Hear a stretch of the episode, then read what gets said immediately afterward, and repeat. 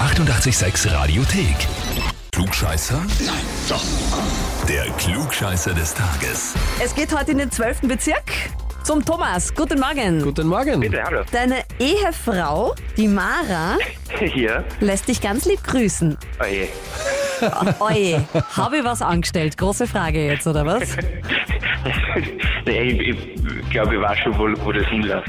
Wo läufst du denn hin? Es hat, glaube ich, irgendwas mit einem Klugscheißer zu tun. Du hast vollkommen recht. Die Mara schreibt, sie meldet dich an, weil er wirklich, und das schreibt sie groß, alles besser weiß.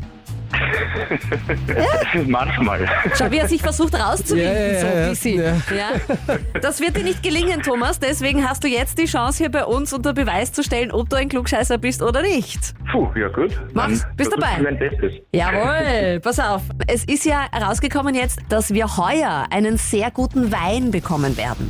Äh, Ja. Der Wein spielt auf jeden Fall eine große Rolle in der Geschichte des Stephansdoms. Welche? Entweder A. Im Nordschiff wurden fürs Fresko wurde rote Farbe verwendet, die zum Teil aus Wein besteht, weil das dann besser haftet. Oder B. Dadurch, dass die alte Pummerin so groß war und nur durch ein einziges Stadttor gepasst hat, musste ein Umweg zum Stephansdom in Kauf genommen werden für den Transport, der im Endeffekt über Weinfelder geführt hat. Oder C. Für das Fundament des Nordturms wurde Wein als Bindemittel verwendet.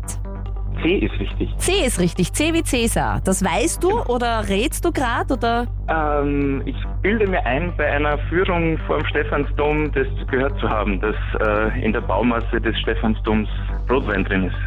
sowas merkt man sich dann, gell? So was Absurdes. Wenn's denn, wenn's denn stimmen sollte, Mike. Thomas, du bist ein guter Schüler. Gratuliere, du hast gut aufgepasst. Das ist die richtige Antwort.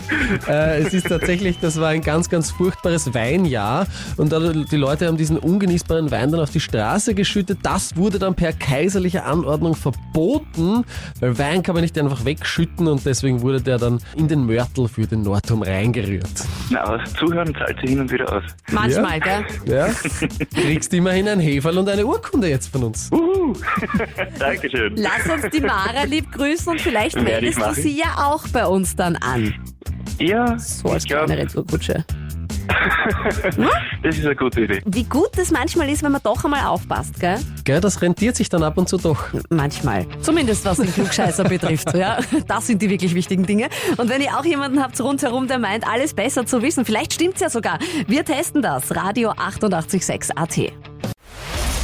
Die 886 Radiothek. Jederzeit abrufbar auf radio886.at. 886! 886